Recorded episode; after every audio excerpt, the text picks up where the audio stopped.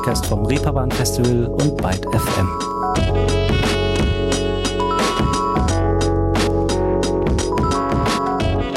Die Pandemie ist vorbei. Die Pandemie wird vorbei sein. Die Pandemie wird vorbei gewesen sein. Es gibt wohl kaum einen Satz, der so oft fälschlich benutzt und in derart viele Zeitformen gemanscht wurde wie genau dieser in den letzten zwei Jahren. Nur zwei ganz wichtige fehlen leider. Die Pandemie war vorbei oder die Pandemie ist vorbei gewesen. Perfekt und Präteritum. Die einzigen Tempi, die wirklich davon zeugen könnten, dass Corona hinter uns liegt, die sind aus gutem Grund noch nicht wirklich gefallen, weil es eben auch im dritten Jahr Corona trotz all der neuen Maßnahmen keinen wirklichen Anlass dazu gibt. Viele, ja unzählige Menschen und Felder gäbe es, die diese Zeit, gelinde gesagt, stark oder gar überstrapaziert hat. Und da Ruhestörung sich aber vor allem der Pop- und Live-Kultur verschrieben hat, dachte ich, es wäre mal Zeit, mal da anzuklopfen, wo genau diese maßgeblich stattfindet bei den Clubs nämlich. Wie ist der Status quo nach diesem unaufhörlichen Auf und Ab?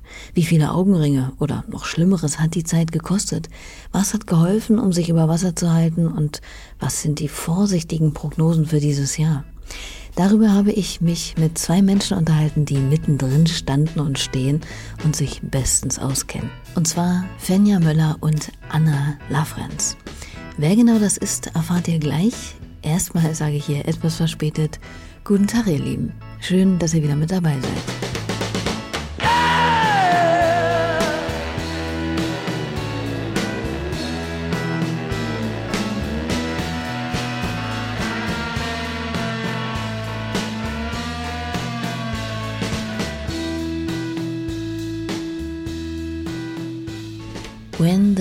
Music's Over. Tja, und was singt Jim Morrison noch ein wenig später im Lied? Music is your special friend. Doch genau diesen besonderen Freund hat man in den vergangenen Jahren nicht besonders oft zu Gesicht bekommen können. Zumindest nicht so, wie man es sich auch zu allen lieben menschlichen Kontakten wünscht, nämlich live, hautnah und in echt. Ich habe, wie gesagt, mit Fenja Möller und Anna Lafrenz mal im Vorfeld dieser Ausgabe hier über diese Entbehrungen, aber vor allem über die Konsequenzen für die Begegnungsstätten von Live-Musikkultur gesprochen. Und damit ihr wisst, mit wem ihr es zu tun habt, stellen die beiden sich jetzt erstmal selbst vor. Äh, genau, Herr gerne. Ähm, genau, ich bin Fenja, ähm, 9, 28 werde ich jetzt ähm, und arbeite seit neun Jahren im Molotow und mache hier ähm, Social Media und auch äh, das Booking mit im Laden. Und bin nebenbei noch im Vorstand vom Clubkombinat Hamburg. Ja, ich bin Anna Lafrenz. Ich bin seit nun knapp zwei Jahren im Vorstand des Clubkombinats und genau meine Clubtätigkeiten in ähm, Hamburg ähm, sind weitestgehend im Südpol. Da sitze ich während Veranstaltungen meistens im Büro, im Büro und äh, schaue, dass, äh, dass, keine großen, äh, dass keine großen Katastrophen passieren und alle Leute eine gute Zeit haben und die Party genießen können.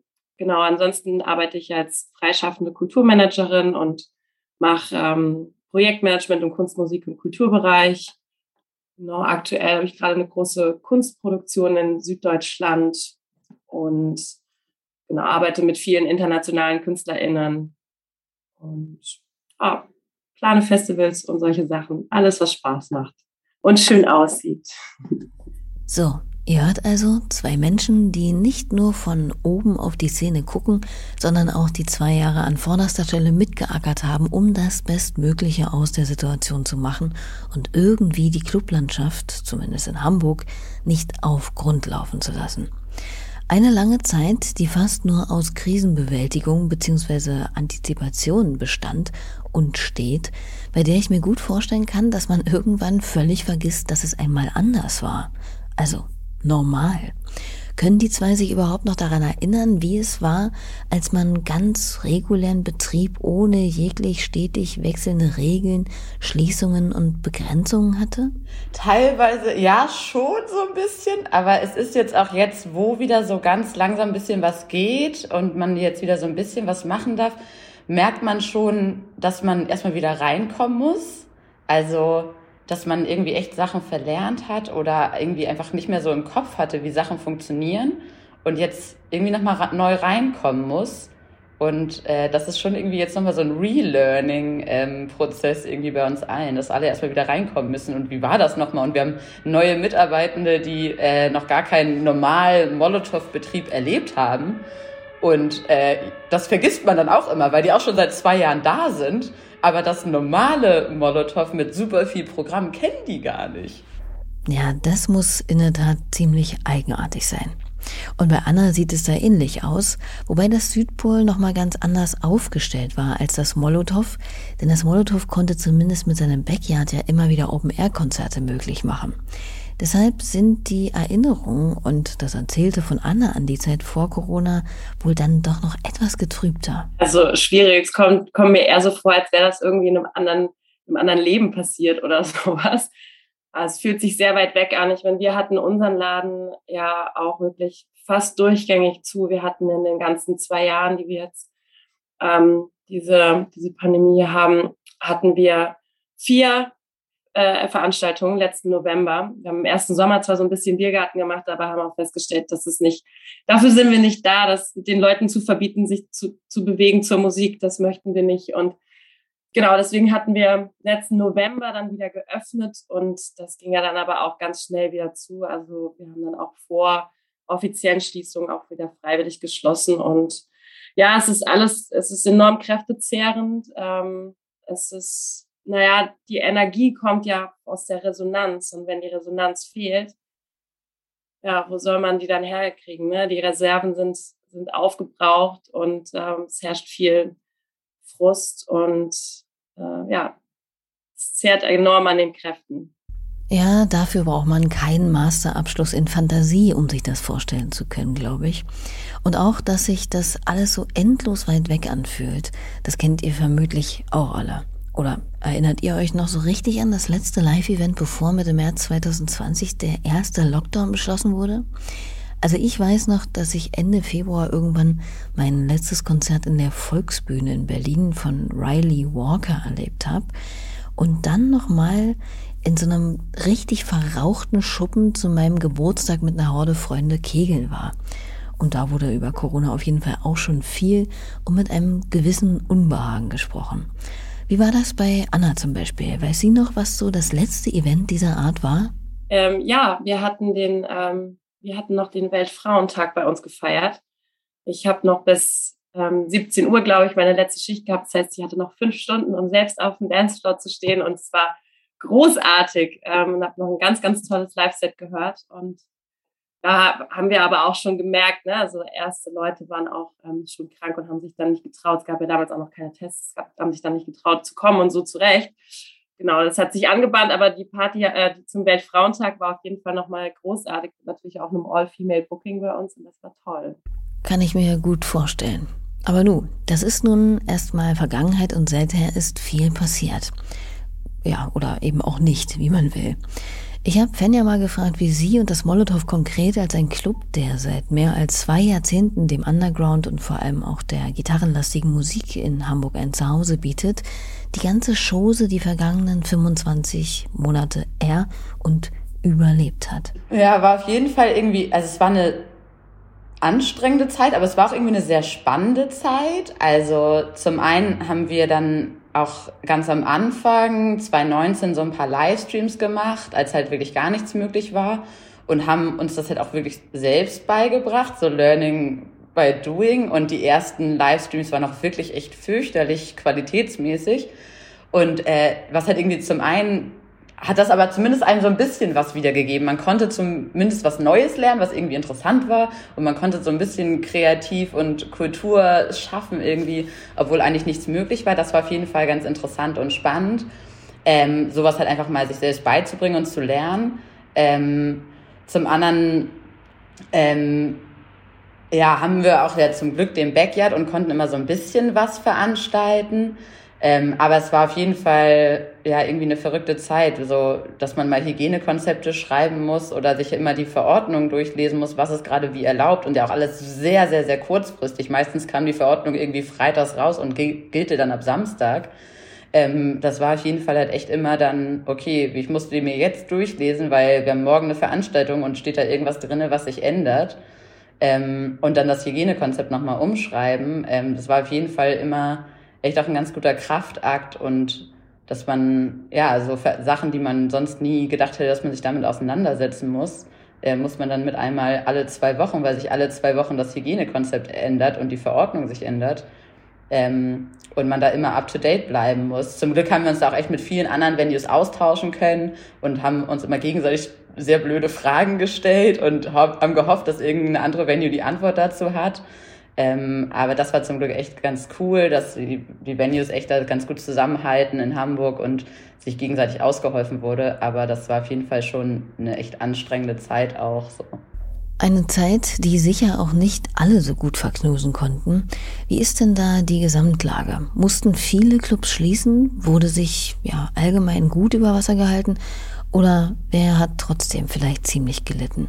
Ja, also hier in Hamburg ähm, haben wir das Glück, dass durch den Club Rettungsschirm erstmal alle Clubs finanziell, was die Fixkosten anging und sowas, ähm, gesichert waren. So, ähm, das ist erstmal gut für die für die Grundexistenz. Äh, Aber klar, die Leute müssen sich ähm, andere Tätigkeiten suchen und sowas. Kurzarbeiterinnengeld ähm, gibt es natürlich auch nur für die Angestellten. Gerade in unserer Branche sind ja sehr sehr viele Freiberufliche. Ähm, nicht nur die TechnikerInnen, sondern auch Leute wie ich, die halt im Büro sitzen, Durchführungen machen. Und ähm, da zählt, da, da hat ja dann nichts gezogen. Das heißt, ähm, die Leute müssen sich erstmal irgendwie selbst versorgen. Ich glaube, der Vorteil unserer Branche und warum wir auch irgendwie fast alle noch am Start sind, also es gibt, glaube ich, in den letzten ähm, drei Jahren haben wir in, in Hamburg ähm, in unserer Clubbilanz nur zwei Schließungen zu vermerken. Ähm, das ist voll gut, das ist richtig gut und ich glaube, das liegt ähm, viel dran, dass die Kulturbranche an sich sowieso, wir sind es gewohnt, ähm, wir sind es gewohnt, prekär zu arbeiten. Wir sind es gewohnt, immer in einem Mangel zu sein. Ähm, wir sind es gewohnt, ähm, Leid auszuhalten und damit aber eben kreativ umzugehen und das immer wieder zu transformieren in eine, in eine positive Kraft und in eine ähm, in auch ähm, in, in, in Utopien zu investieren sozusagen. Und ähm, ich glaube, deswegen ähm, wird unsere, wird's unser, unsere Branche, es wird wir werden das alle überleben, ähm, auf jeden Fall. Und es hat sich ja auch gezeigt, die letzten zwei Jahre, wie was für abgefahrene ähm, Ideen die Leute auch gekommen sind, wie, wie sie kreativ wurden, mit den, mit den Regelungen umzugehen und trotzdem, trotz all der, all der, all der, all den kräftezehrenden Momenten eben immer wieder zu sagen, nein, wir sind hier, um diese ästhetischen Erlebnisse zu schaffen. Wir sind hier, um die Leute zusammenzubringen, um in den Austausch zu kommen und ähm, wir lassen es nicht zu, dass wir das jetzt gar nicht machen. Und ähm, genau, da gab es ja trotzdem dann total viele schöne Angebote auch, nur halt extrem minimiert und anders, als wir es kennen und ähm, irgendwie alles so mit Handbremse. Aber wir haben ja trotzdem was, was geschaffen und ähm, konnten trotzdem Leuten wundervolle äh, Momente ermöglichen. Wie zum Beispiel auch von Arte übertragene Sets im Rahmen der Initiative United We Stream oder mit dem ziemlich bekannten DJ Daniel Jäger, der Live-Sets als Stream hinaus in die Welt aus dem Südpol schickte.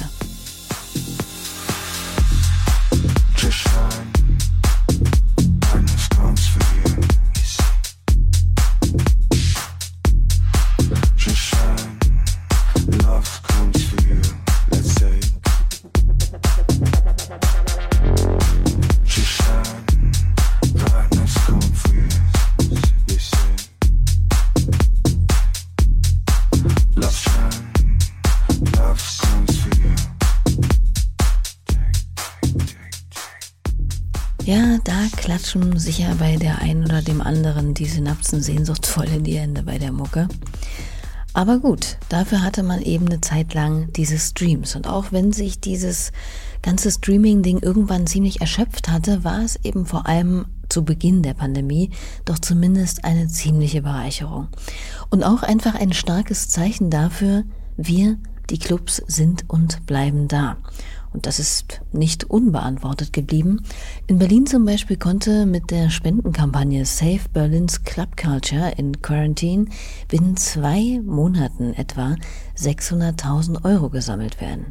Darüber hinaus entstanden weltweit, kann man fast schon sagen, hilfreiche Netzwerke und es taten sich schier unzählig viele Wege auf, sich irgendwie solidarisch zu zeigen. Ja, also ich, genau, auf verschiedenen Ebenen gab es ja Solidarität beziehungsweise Zusammenschlüsse. Das fand ich schon wahnsinnig schön. Also auch zu sehen, ähm, dass sich eben diverse ähm, Agenturen, Veranstaltende, ähm, große Bands etc. Ne, haben sich sehr, sehr schnell zusammengetan und gemerkt, ey, wir müssen hier gerade zusammen für unsere gesamte Branche, für die gesamte Live-Kultur irgendwie einstehen. Das ist super. Diese ganzen ähm, diese neuen Gremien, die sich da gebildet haben, die arbeiten auch jetzt so zwei Jahre danach und es funktioniert auch auf vielen Ebenen so. Wir haben wir haben hier vor allem in Hamburg einen guten Dialog mit der mit der Politik, mit dem Senat beziehungsweise mit Einzelnen. Ähm, das ist schön und auch dazu schauen, ähm, gerade die Live-Kultur, ähm, Tourneen zum Beispiel, ne, ob das jetzt Bands oder DJs, ist ja egal. Die Live-Kultur lebt ja von Tourneen und ähm, da braucht es dann auch äh, den Zusammenschluss zum Beispiel aus den, aus den Ländern, weil sonst äh, wird nie wieder eine Tournee möglich sein.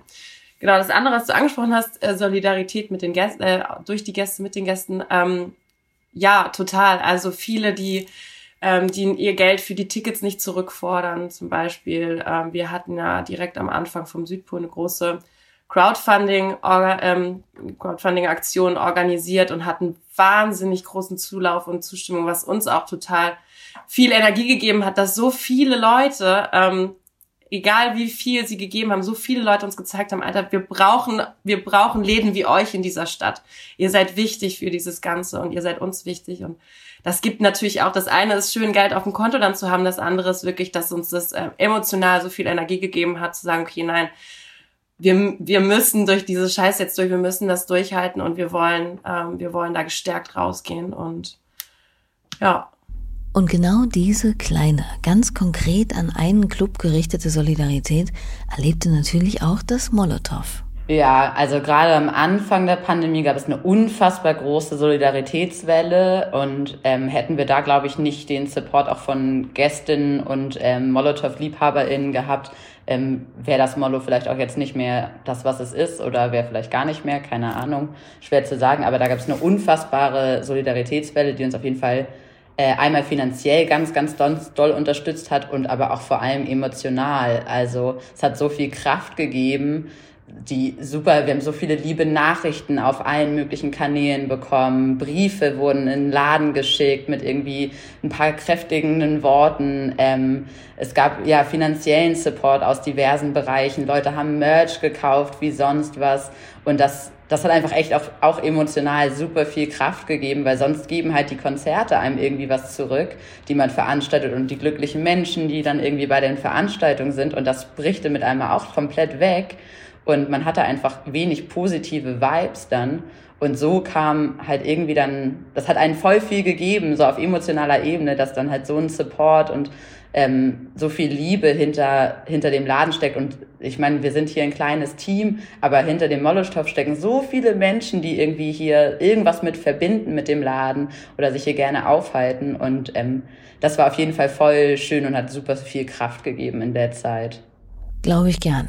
Einen anderen Zweig der Nachtkultur, der nur schwerlich wegzudenken ist, ist ja der Bar- bzw. Kneipenbetrieb. Wie seltsam wäre es, wenn am Wochenende alle schottendicht, die einschlägigen Straßen totenstill und nur in den Clubs das bunte Gewühl von Menschen vorzufinden wäre. Doch genau die hat die Pandemie genauso, wenn nicht sogar noch ein Stück härter getroffen.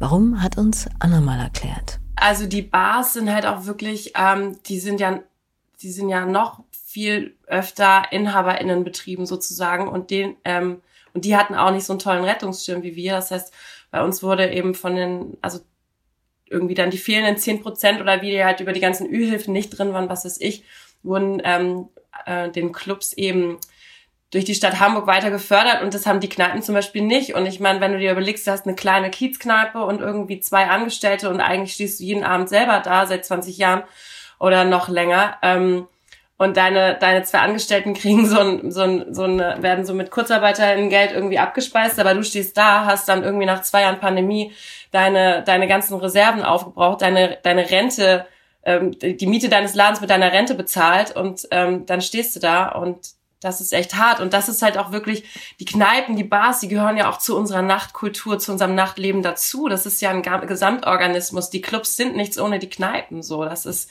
also ich möchte mir das gar nicht vorstellen, wie das wäre, wenn, wenn wir nur noch irgendwie um eins in der Schlange am Club anstehen würden und sonst irgendwie keine Nacht, kein Nachtleben mehr hätten. Das ist ja auch Quatsch. Wir brauchen die Kneipen. Ich liebe es auch in der verrauchten Kneipe zu sitzen und Karten zu spielen und ganz viel Zigaretten zu rauchen. Und damit ist Anna mit großer Sicherheit nicht alleine. Aber in einigen Läden ist das nun nicht mehr möglich. Ihr werdet es vielleicht dort, wo ihr lebt, auch schon beobachtet haben. Kneipen wie zum Beispiel auch die schummerige, unheimlich sympathische Daniela Bar, die 26 Jahre lang eine heißgeliebte Instanz auf der Schanze in Hamburg gewesen ist, konnte dem unermüdlichen Marathon gegen die Corona-Dürre, die Maßnahmen und Verordnungen nicht standhalten und musste letztlich nach zwei Jahren des Kämpfens aufgeben und dicht machen. Dass solche Orte aber mehr sind als lediglich ein Rahmen, um sich sinnlos die Kante zu geben oder dem eigenen Hedonismus zu frönen, kann man allein schon an den unzähligen Kommentaren festmachen, die anlässlich der Schließung unter eben der Bar bei Social Media zu finden waren. Dort haben sich die verschiedensten Menschen ganz offensichtlich erst angerempelt und sich schließlich in den Armen gelegen. Dort sind erste Küsse gefallen, haben Leute ohne Halt eben diesen für einen Augenblick wiedergefunden, sind große Lieben und Freundschaften entstanden, dort wurde gelacht, gefeiert und geheult. Also schonungslos einfach genau das gemacht, was uns am Tag so oft funktionierende Menschen letztlich menschlich macht. Und gleiches gilt für Clubs, in denen dann auch nochmal zusätzlich die Musik im Fokus steht und den eigenen Horizont für ein paar Stunden dehnt. Ich habe Anna mal gefragt, was sie jemandem entgegnen würde, der oder die nicht versteht, warum Clubs einen solchen Wert besitzen und sehr wohl von gesellschaftlicher und sozialer Relevanz sind. Mm, also ich finde es so wahnsinnig spannend, dass eben verschiedenste Leute zusammenkommen. Also klar, mit deinem Programm und wie du deinen Laden gestaltest und so weiter, sprichst du natürlich schon dann bestimmte Menschengruppen irgendwie an. Ne? Und die einen mögen lieber die Musik und gehen lieber dahin und so weiter. Aber ähm, innerhalb dieses Spektrums dann, äh, dann kommen ja eben die verschiedensten zusammen und ähm, Ärztinnen mit Handwerkerinnen und so weiter. Und auf einmal, wir Deutschen sind ja sehr sehr darauf gepocht. Wir fragen ja ständig, wenn wir jemanden kennenlernen, ähm, ja, was machst denn du? Und wir meinen, womit verdienst du dein Geld? Und ähm, das nervt mich auch so hart, dass wir das so machen. Und das ist mir im Club noch nie passiert, dass ich gefragt werde, womit verdienst du dein Geld? Das ist so irrelevant. Da geht's, da geht's einfach nicht darum, sondern da geht's um die Begegnung. Da geht es einfach um das gemeinsame Erleben und, und das schweißt ja dann zusammen und automatisch ist so eine, so eine Verbindung da und lässt halt einen viel vorannahmsloseren ähm, Austausch einfach zu. Und das finde ich so, so wahnsinnig schön. Und ich habe irgendwie in Clubs wirklich, also viele meiner besten Freunde und Freundinnen hier in der Stadt habe ich beim Feiern kennengelernt. So. Und ähm, irgendwann trifft man sich dann halt auch mal tagsüber auf einen Kaffee und stellt fest, ey, ja, geil ähm, du wärst mir so, du wärst mir nicht über den Weg gelaufen, weil sich unsere, weil sich und im Alltag, im, ich sag mal jetzt im, im, im normalen tagsüber Wochenleben, ähm, überschneiden sich unsere Leben einfach nicht. Und ähm, wir passen aber gut zusammen und wir können uns gut bereichern und ähm, die, die Blickwinkel sind häufig ähm, einfach total inspirierend und ähm, ja, neue Horizonte eröffnen sich und das finde ich wahnsinnig schön und deswegen ist auch ähm, finde ich es auch so, so schade, dass wir, ähm, also auch, auch die, die Erlebnisse, die wir jetzt hatten in den letzten zwei Jahren, die waren ja dann trotzdem dadurch eingeschränkt, dass wir eben ähm, so, so 2G-Plus-Regelungen und so weiter haben, die natürlich wichtig sind, um es möglichst sicher zu gestalten. Und gleichzeitig sind sie halt auch wieder exklusiv und ähm, mh, das ist schade. Wir sind dafür da, diese Kulturerlebnisse sind dafür da, die Menschen eben zusammenzubringen. Und ja, einen möglichst vorteilsfreien Austausch zu ermöglichen. Und ähm, ich finde, das sieht man, also die Einschläge kommen echt immer näher. So, die, die, wir machen, wir machen diese Menschheit und diesen Planeten einfach echt kaputt. Und ich glaube nicht, dass es besser wird, wenn wir uns aus dem Weg gehen, sondern ich glaube, wir müssen wir müssen reden, wir müssen uns begegnen, wir müssen ehrlich zueinander sein und dann können wir das vielleicht auch noch irgendwie wuppen. Das hätte man an sich schon prima als Schlusswort stehen lassen können, finde ich. Aber wir sind hier natürlich noch nicht am Ende. Immerhin ist hinsichtlich des Ansehens der Clubkultur im letzten Jahr etwas passiert, das sicherlich zumindest symbolisch schon mal eine große Bedeutung hat. Da wurden Clubs nämlich aus der ich nenne es mal vermeintlichen Schmuddelecke herausgehoben, der reinen Vergnügungsstätten, wie auch ja, Bordelle oder Spielhallen angehören und als Kultureinrichtung eingestuft, sowie auch Theater oder Opern beispielsweise. Diese Gesetzesänderung ist vor allem baurechtlich relevant und kann künftig hoffentlich besser vor Gentrifizierung und Verdrängung schützen. Aber es bewirkt vielleicht auch etwas in den Köpfen. Was denkt Fenja? Ist da schon genug passiert? Ich glaube, am Anfang nicht so, war es nicht so wirklich bei den Amtsstimmen. Ich glaube, es hat sich ein bisschen verbessert. Ich glaube, da ist immer noch ganz, ganz, ganz viel Luft nach oben, ähm, dass wirklich verstanden wird, wie wichtig diese kulturellen Institutionen sind und dass es halt einfach nicht, hier gehen nicht nur Leute hin zum Tanzen und feiern und ausrasten, sondern es ist wirklich, wie du gerade auch sagst, echt ein Ort für Treffpunkte, um Leute, um sich selbst herauszufinden, um sich selbst irgendwie die eigene Identität zu formen, die musikalische Identität zu formen und herauszufinden. Und gerade irgendwie für, ja, für Menschen sich selbst herauszufinden und ähm, ich glaube, so ein bisschen ist es besser geworden, dass wirklich solche Orte unfassbar schützenswert sind und super wichtig, auch für das Kulturbild der Stadt ähm, unfassbar wichtig sind. Aber ähm, ich glaube, so bei 100%ig ist das in der Politik noch nicht angekommen, so wie wichtig die Orte sind. Aber ich glaube, wir sind hoffentlich auf einem richtigen, guten Weg. So, und ein bisschen Klarheit hat es, glaube ich, geschaffen dadurch, äh, durch die Pandemie. Aber äh, da ist, glaube ich, auch noch ein weiterer Weg zu gehen. I just don't know what to do with myself. I don't know what to do myself. everything for two.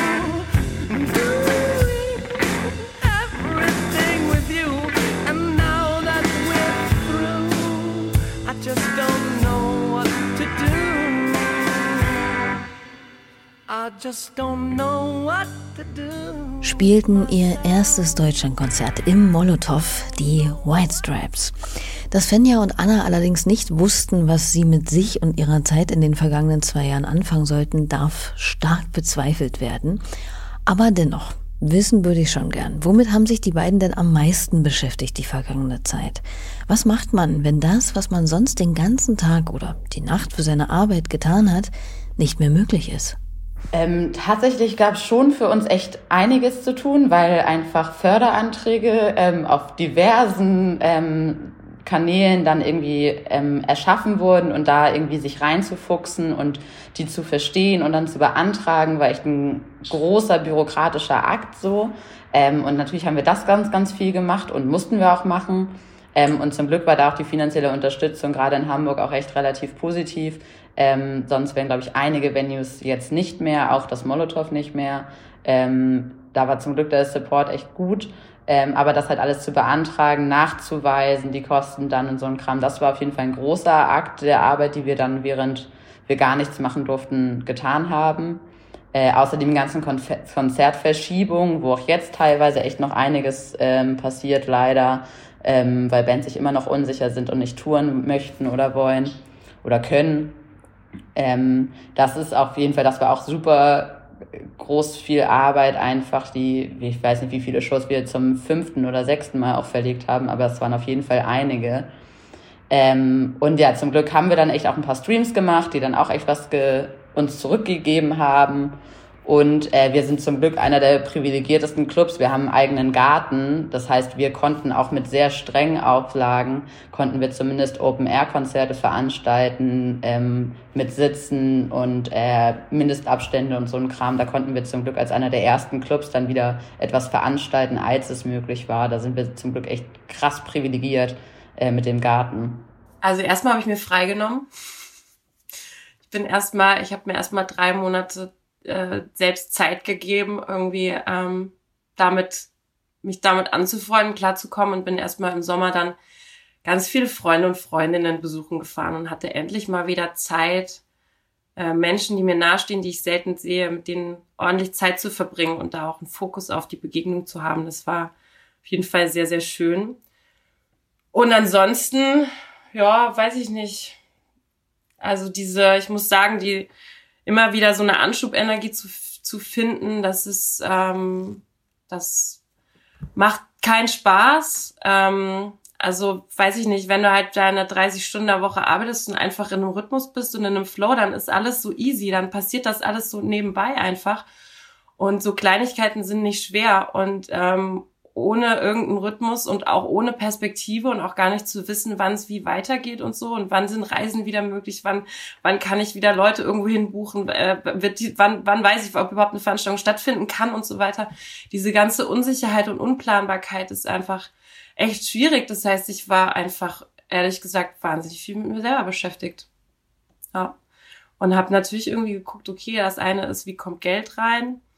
Ähm, und das andere ist aber, wie, wie, wie, wie kann ich mich irgendwie motiviert halten, ähm, da nicht in so eine Trägheit äh, und, und, in, und nicht aufzugeben, irgendwie da so reinzufallen. Und ja, dann vier Wochen, dann war ne, zum Beispiel die, der, das erste Wochenende, unser erstes Opening-Wochenende, ist auch so, boah, weiß ich nicht, Wochenende 19 Stunden gearbeitet, so voll mit Energie, so, das hat so viel Spaß gemacht und endlich wieder die Leute zu sehen, die einen anstrahlen, sagen, es ist so schön bei euch, danke, danke, danke und auch selbst irgendwie mal ein bisschen auf dem Dancefloor zu stehen und sich mal wieder zur Musik zu bewegen und irgendwie unter Menschen sich zur Musik zu bewegen, diese Energie zu spüren, so, das gibt dann wieder total viel Auftrieb und dann ist dann, nee, jetzt ist wieder der Winter. Jetzt kann, können wir wieder in den Winterschlaf gehen. Ja, schwierig. Aber jetzt, es geht ja bei uns auch bald wieder los. Ich habe Bock, ich freue mich auch auf den Sommer. Ich bin gespannt, was kommt. Und ich bin auch ganz ehrlich, wir, wir beschäftigen uns jetzt schon mit dem Herbst. Also ähm, im Clubkombinat zum Beispiel bereiten wir jetzt gerade schon bisschen äh, Öffentlichkeitsarbeit vor ähm, mit, mit Appellen an die Politik, ähm, dass sie bitte auch diesen Sommer mal ihre Hausaufgaben machen und nicht vergessen, dass die Pandemie nicht vorbei ist. Wir sind nicht durch mit der Kacke. Tja, das ist genau das, was ich eingangs meinte mit den etwas durcheinander geratenen Zeitformen. Ne? Ich meine, im Sommer 2021 konstatierte der Bürgermeister von Hamburg, Peter Tschentscher, ganz frohen Mutes zum Beispiel. Das ist wirklich ein sehr freundlicher Tag heute. Bestes Wetter, Corona auf dem Rückzug die Pandemie beendet und die Hafen City. Ein Auszug aus dem NDR Hamburg Journal aus dem Sommer vergangenen Jahres. Hm, und ich würde sagen, das mit der beendeten Pandemie hat ja dann doch nicht ganz so gut funktioniert. Aber Peter Tschentscher war natürlich auch nicht der einzige Politiker, der derlei waghalsige Behauptungen um sich warf. Hoffen wir einfach, dass in diesem Jahr nicht die wiederholte große Überraschungsparty für das immer wieder grüßende Murmeltier Corona geschmissen wird, und sich um einiges besser vorbereitet werden kann. Dazu gehören zum Beispiel vielleicht auch planvollere Maßnahmen, die nicht immer wieder Hals über Kopf getroffen werden, sodass kein Mensch oder eben speziell kein Club hinterherkommt. Auch die Öffnung Anfang März kam wieder ziemlich holter die Polter. Wie ist denn da jetzt überhaupt der Status quo? Also in Hamburg, dem Molotow muss man sagen, weil auch das ja nicht überall einheitlich war und ist. Äh, die Clubs dürfen öffnen, ähm, bei Tanzveranstaltungen momentan unter dem 2G-Plus-Modell. Ähm, dann ist auch keine Maskenpflicht, äh, wenn man den Laden betritt. Ähm, und genau, jetzt, wir veranstalten, glaube ich, seit vielleicht drei Wochen ist das jetzt, glaube ich, genehmigt, wenn ich mich nicht vertue. Ähm, und haben jetzt so die ersten Konzerte und Partys auf jeden Fall wieder veranstaltet und ähm, ja, es ist auf jeden Fall interessant und spannend, irgendwie den Laden jetzt wieder aufzumachen. Es ist alles, glaube ich, noch so ein bisschen chaotisch. Auch das erste Öffnungswochenende war dann ein bisschen chaotisch, weil wir innerhalb des Teams eine kleine Corona-Welle hatten und dann die Hälfte leider zu Hause bleiben musste ähm, und die andere Hälfte doppelt so viel arbeiten musste, damit der Laden ready ist zum Aufmachen. Ähm, und es war auch wieder super last minute oder relativ last minute mit Getränkebestellung und naja, man hat ja auch dann irgendwie den Laden irgendwie, man hat, wir haben Umbaumaßnahmen gemacht zum Beispiel, wir haben irgendwie ne, ein bisschen Sachen verbessert, ähm, umgebaut, die Bühnen neu ausgestattet mit Technik. Und äh, da musste man schnell alles irgendwie fresh machen zur Öffnung, dass alles geöffnet werden kann. Und ähm, genau, aber es ist auf jeden Fall voll schön, wieder irgendwie was veranstalten zu können. Ähm, es, es macht irgendwie einen wieder glücklich, dass Konzerte stattfinden können. Die ersten werden auch schon ausverkaufte Konzerte jetzt. Das war irgendwie, hat einem sehr viel gegeben. Ähm, trotzdem sind wir auch irgendwie so mit ein bisschen gemischten Gefühlen dabei, weil einfach auch die Infektionszahlen immer noch so hoch sind. Ähm, aber ja, wir auch veranstalten müssen einfach, weil sonst halt, also weil einfach finanziell wieder Geld reinkommen muss und wir auch irgendwie wieder gerne finanziell auf eigenen Füßen stehen möchten äh, und nicht vom Staat abhängig sein möchten. Von daher müssen wir auch veranstalten. Ähm, aber es sind auf jeden Fall irgendwie so ein bisschen gemischte Gefühle dabei und ähm, ja, das mal schauen, wie jetzt so die nächsten kommenden Wochen werden. Wir haben auf jeden Fall einen unfassbar vollen April, Mai, Juni ist, glaube ich, so voll wie noch nie. Das ganze Jahr ist eigentlich schon super voll mit Programmen. Ähm, die ganzen Nachholkonzerte, ähm, neue Konzerte, alle wollen touren. Ähm, das wird, glaube ich, ein anstrengendes Jahr für alle, aber es gibt, glaube ich, auch so viel Live-Auswahl wie noch nie für KonzertgängerInnen. Ähm, mal schauen, wie das so wird und ähm, ich bin auf jeden Fall gespannt und habe ein bisschen Respekt vor, die, vor der kommenden Saison. Verständlich.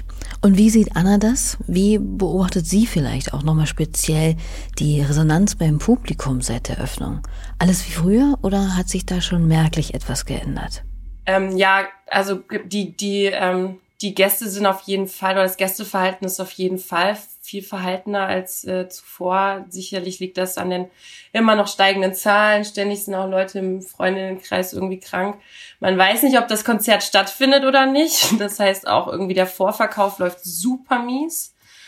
Ähm, genau, einzelne Partys sind dann schon gut besucht, ähm, aber ich denke auch, dass, äh, dass der, der Krieg in unserem Nachbarland auf jeden Fall auch extrem ähm, vielen Leuten so aufs Gemüt schlägt, dass sie dann, dass ihnen dann weniger nach Party ist. Ähm, ja, ich glaube, da kommen viele Faktoren zusammen und insgesamt ist es noch, ist es schon noch sehr verhalten. Trotzdem bin ich mir sicher, dass wenn wir zum Beispiel in zwei Wochen wieder aufmachen, dann wird es, glaube ich, auch sehr voll und toll sein. Also es ist ja auch ähm, nur weil irgendwie das, dass da die Welt gerade nicht so besonders toll ist, was um uns rum passiert, ähm, ist ja trotzdem wichtig, dass wir uns ähm, solche Auszeiten nehmen, um eben wieder Kraft zu schöpfen, um halt dann auch wieder unser Bestes geben zu können. Ne? Und das ist ja einfach für, gerade Clubs sind für viele Menschen einfach auch ein Energie- und Kraftort. Und wo soll sie herkommen?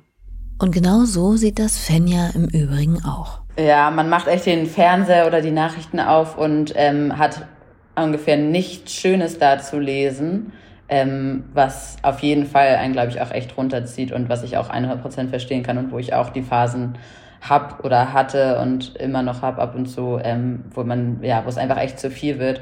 Ich glaube trotzdem, wir haben auch lange drüber gesprochen, so, und ich glaube trotzdem ist unfassbar wichtig, dass man Kultur macht, so, und dass es halt einfach Orte gibt, wo man sich kreativ ausleben kann, wo man sein kann, wer man möchte. Ich kann anziehen, was ich möchte. Ich kann der Mensch, ich kann mich selbst 500 Mal neu erfinden.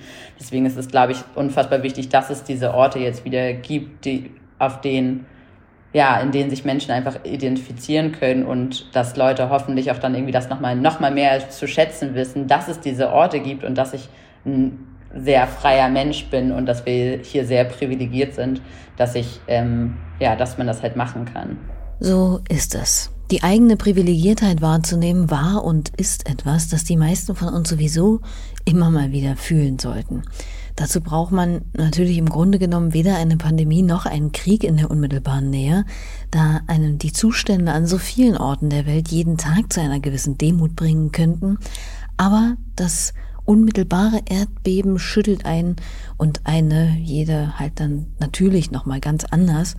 Und so ist dieses Bewusstsein vielleicht etwas Positives, das aus dieser schwierigen Zeit mitgenommen und für etwas Gutes genutzt werden kann.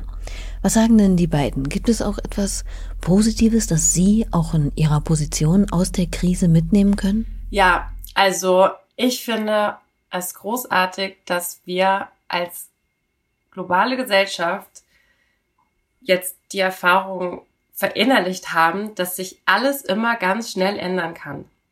Und das geht nämlich auch ins Positive. Und wenn mir noch irgendjemand sagt, es geht nicht, weil das war, das war, das ist schon immer so, oder das, geht nicht, weil das, Bullshit. Es geht nämlich alles und es geht alles ganz schnell. Und ähm, auch wenn irgendwie mir unser Bundeskanzler mal wieder sagt, nee, da haben wir kein Geld für, dann ähm, kann er auch erinnert werden, wo er gerade nochmal 100 Milliarden hergezaubert hat zum Beispiel. Ne? Also es geht, es geht immer alles. Und wir haben das jetzt zwar viel negativ erlebt, aber ähm, es lässt sich eben genauso gut ins Positive transformieren und das finde ich auf jeden Fall wundervoll. Plus das, was wir vorhin auch kurz angesprochen hatten, schon die Kreativität dieser ähm, von so vielen auch mit mit der Situation, also ne, so schnell in eine Transformation zu gehen, die Situation schnell einfach zu akzeptieren, anzuerkennen, es ist jetzt so, ich kann sie nicht ändern, aber was kann ich, wie kann ich das Beste daraus machen? Und da finde ich, sind auch ähm, total tolle Sachen passiert. Und ich finde selbst, also ich habe es bei mir gemerkt und auch bei meinen Freundinnen, ähm, die sagen das auch alle, ähm, wenn wir dann jetzt mal in der Isolation waren, dann ist das zwar blöd und nervig, aber es war halt auch total schön zu erleben, hey, meine Leute sind für mich da und ich habe irgendwie direkt 15 Anrufe, brauchst du was, soll ich dir was bringen? Ähm, so, ich bin für dich da und das ist, ähm, das ist, glaube ich, auch ein sehr, sehr sehr, sehr schöne Positiverfahrung, die wir hoffentlich ja, viele von uns machen durften. Ich glaube wirklich der Zusammenhalt von den Leuten. Also ich glaube wirklich so diese ganzen Nachrichten von Menschen, die irgendwas mit Molotow verbinden. Ich habe auf privater Ebene echt viele Nachrichten bekommen, ähm, wie man irgendwie den Molotow wie man das Molotow unterstützen kann, ob es mir okay geht. Ich fand wirklich, es war so so eine ganze Welle von, okay, wir passen ein bisschen besser aufeinander auf und sind ein bisschen besser füreinander da, weil wir wissen einfach, es geht vielen Leuten nicht so gut. Ich hatte auch mit so einer ganzen größeren Gruppe, die alle so aus dem Molotow-Umfeld sind, so eine Skype-Gruppe und haben irgendwie fast jeden Abend zusammen geskypt, als wirklich komplett gar nichts erlaubt war und super Lockdown war. Ähm, was auch irgendwie zumindest ein bisschen was gegeben hat, weil normalerweise hat man so viele Menschen um sich rum und sieht so viele Menschen und äh, kommuniziert mit so vielen und das war dann halt einfach alles nicht möglich und das war auch einfach so ein Ort, wo ja man einfach wieder ein bisschen unter Menschen kommen konnte, zumindest auf digitaler Ebene. Und ähm, das fand ich wirklich irgendwie echt schön und ich hoffe, das behalten wir uns auch ein bisschen als Gesellschaft so ein bisschen mehr bei, dass man einfach ein bisschen mehr aufeinander achtet und eher mal fragt, hey, geht's dir gerade gut und ähm, du siehst nicht so gut aus, da kann ich, ne, alles okay bei dir, irgendwie wirkst du nicht so das finde ich so, das möchte ich auf jeden Fall für mich selbst mitnehmen, dass ich da ein bisschen umgänglich oder noch mehr drauf achte. Und ich hoffe, das äh, machen auch andere Leute, dass halt man so ein bisschen besser aufeinander Acht gibt. Und das hat das Molotow auch ganz konkret schon umgesetzt, könnte man sagen. Denn die haben beispielsweise eine Aktion zur Öffnung Anfang März via Social Media gestartet, in der sie Menschen, die finanziell besonders schwer von der Pandemie getroffen wurden, den Eintritt raushauen wollten. Man musste sich einfach privat mit einer Nachricht da melden und sollte dann ausgelost werden. Ziemlich nette Aktion, die dann auch gleich wieder kettenreaktionsmäßig weitere Ideen der Freundlichkeit nach sich zogen. Wie wurde das denn angenommen? Also es haben ein paar Leute haben uns geschrieben, leider gar nicht so viele. Ich glaube einfach tatsächlich ist dann ich habe auch versucht, das irgendwie so zu kommunizieren, dass wirklich so, man muss nicht irgendwie unfassbar arm sein, um das irgendwie in Anspruch zu nehmen. Wenn es dir ein bisschen hilft, dann, dann schreib uns gerne so, weil es haben einfach genug, genug Leute in unserem allen Umfeld, haben finanziell durch die Pandemie einfach echt starke Einschränkungen gehabt und das war einfach so, wir wissen, wie sich das anfühlt als Laden und so viele Menschen sind selbstständig in unserem Umfeld und haben da echt irgendwie krasse finanzielle Einschränkungen gehabt. Deswegen waren wir so, okay, wenn wir ein bisschen was zurück, dass unser, der Eintritt so, ja, dann machen wir das halt, dann möchten wir den Menschen das ermöglichen. Es soll jeder jetzt wieder feiern gehen können, wenn er möchte oder sie. Ähm, das haben ein paar Leute genutzt. Es war häufig eher so, dass andere Menschen dann wen vorgeschlagen haben, so hey, ich weiß, Person XY kann sich das gerade nicht so ganz leisten, könnte die notieren. Ähm, und wir haben auch wirklich alle Namen, die wir bekommen haben, haben wir auf die Gästeliste dann geschrieben. Wir haben das nicht ausgelost, wir haben einfach alle drauf geschrieben. Ähm, und es war auch ganz niedlich, wir haben auch Nachricht bekommen, kann ich den Menschen, die sich da melden, das erste Bier ausgeben? Ähm, wie ist eure PayPal-Adresse? Ähm, also da war auch irgendwie echt ganz niedliche Kommentare und dann Ideen und ähm, genau, die eine hat ja auch geschrieben, so könnt ihr nicht immer so ein Pay for the next one oder sowas ähm, einrichten. Und ähm, da denken wir auf jeden Fall gerade noch mal drüber nach, wie das so funktionieren könnte. Da müssen wir mal gucken, wie das in, ja, wirklich im, in der Realität dann ablaufen könnte, sowas. Aber ähm, spricht einfach auch voll für unser Publikum und unsere Gästin, ähm, dass die da auch so mitmachen und dann so, so tolle Ideen dazu beitragen noch und ähm, das so supporten war voll schön. Das zeigt mal wieder, so viel wie der Mensch mit dem Hintern auch immer wieder einreißt, manchmal darf man sich dann doch aber wundern, wie gut er sein kann.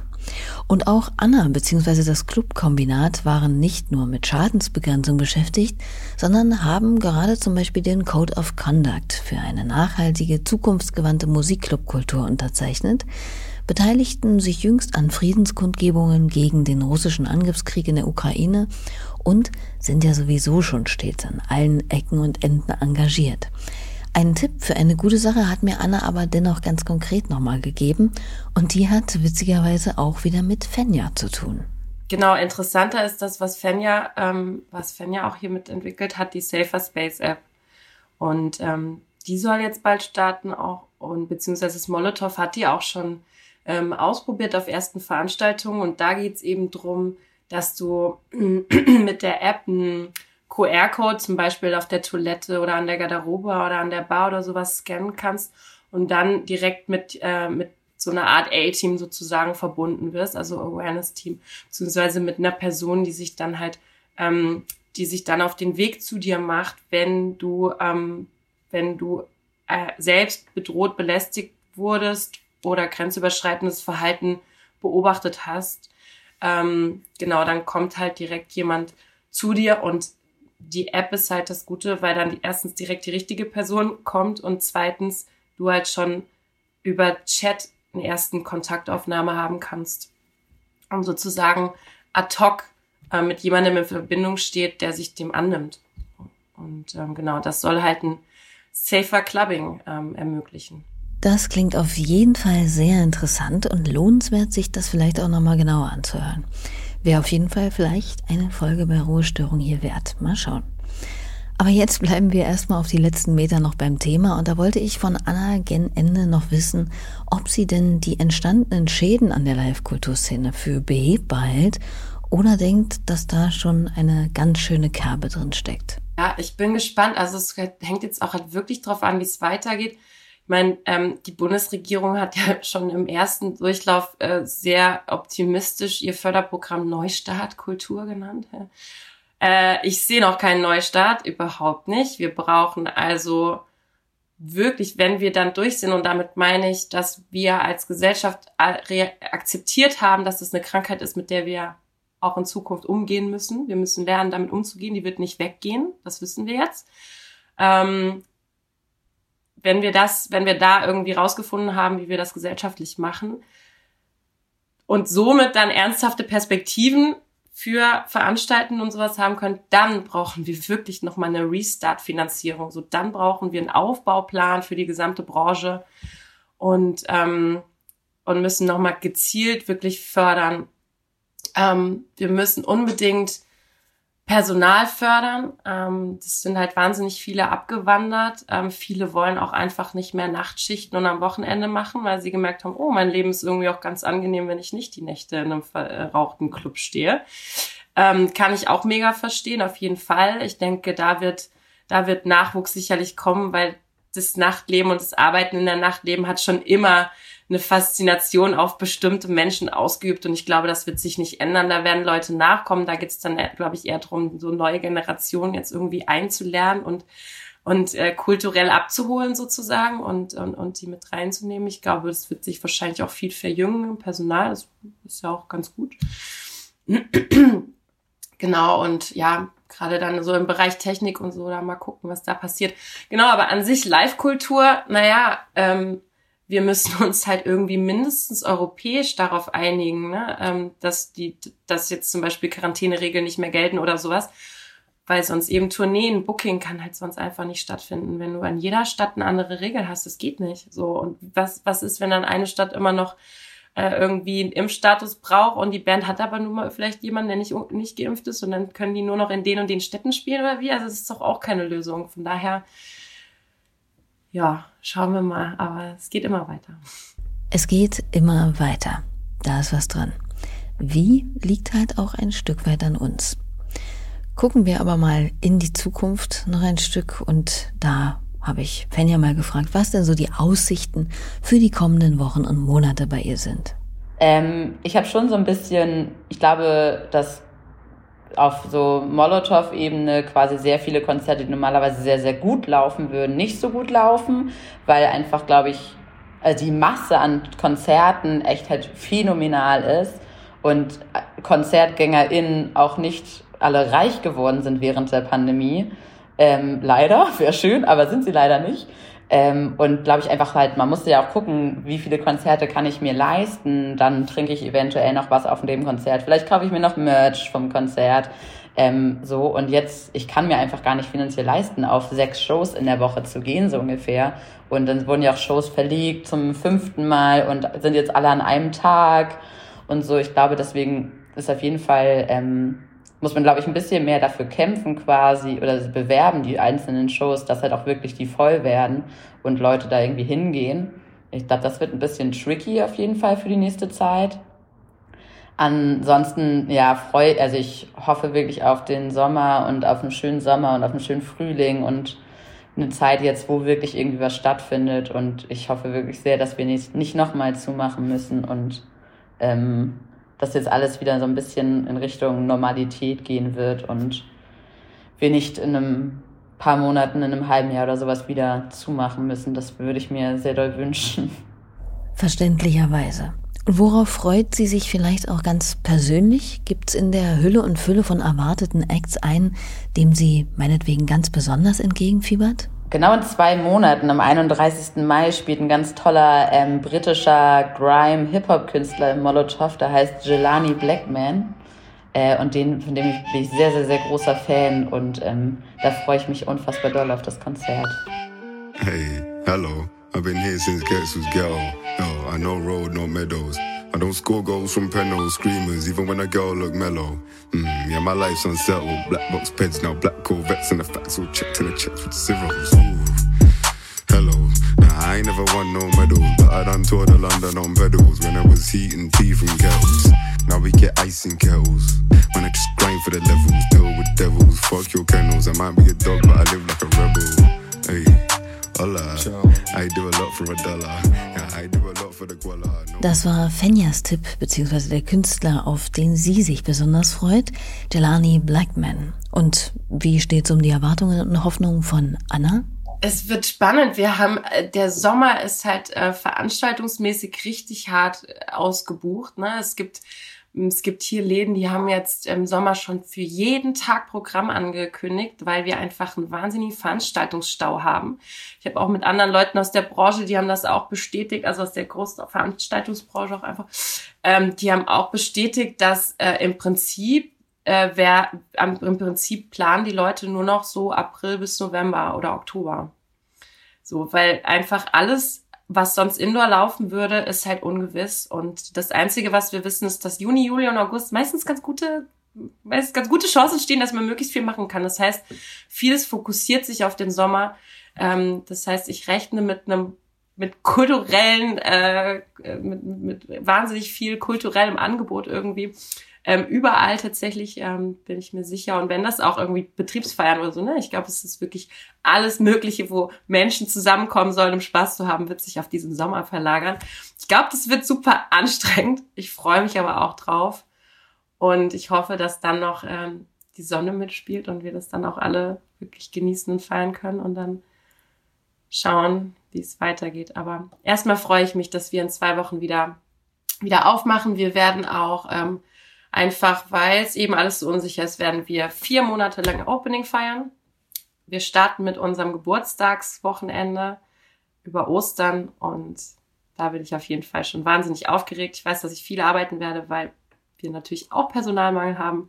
Und auch darauf freue ich mich, alle Leute wiederzusehen und vor allem wieder die strahlenden Gesichter unserer Gäste zu blicken und zu sehen, was eben Musik und Tanz und Begegnung einfach ähm, aus uns macht. Und ich glaube, es macht ein besseres Ich aus uns. Das ist schön. Und hat sie vielleicht auch noch ein persönliches Highlight, auf das sie sich ganz besonders freut? Ich habe tatsächlich optimistischerweise ein Konzertticket für November. ähm, Kate Tempest ähm, im Mojo. Ja, das ist noch lange hin. Ich hoffe, dass es stattfindet. Und da freue ich mich drauf. Und äh, im Sommer ähm, KZ, äh, das KZ-Konzert, das glaube ich im September, ich weiß nicht genau. Genau, KZ, da freue ich mich auch äh, ganz besonders drauf. Hoffe ich auch, dass es stattfindet. Und äh, privat werde ich dieses Jahr aufs endlich wieder stattfindende Bucht der Träumer Festival gehen. Ja, da freue ich mich auch sehr, sehr, sehr toll drauf.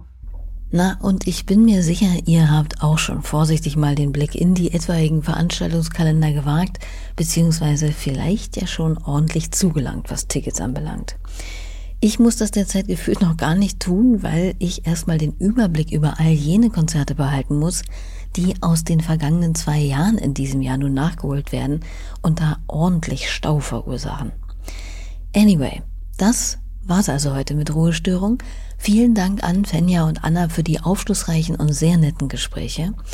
Abonniert diesen Podcast hier gern oder schreibt eine wohlwollende Bewertung. Das trägt zur Sicherung der Existenzgrundlage hier dieses Podcasts bei und verschafft natürlich auch den hier gastierenden KünstlerInnen und den Themen mehr Reichweite und Gehör. Vielen Dank fürs Zuhören. Wir hören uns in der nächsten Woche wieder. Und hinaus begleitet euch Musik von Annas Konzerthighlight im November, Kate Tempest. Macht's hübsch. Tschüss. No prizes. Take your shot for the love of the game. I used to make plans, now I make decisions. I'd always admired his nerve, as sure as the crown on his shirt. One hand in his waistband, he tells me to serve. Credit ratings, savings, loans, down payments towards his investments. What can I tell you? He says. When you have kids, it kind of shifts your perspectives. If I could do it all again, no question. I could list 10 things right now that I should have done different. But where does that get me? He blows out his smoke. The game's not done yet. He zips up his coat. We stand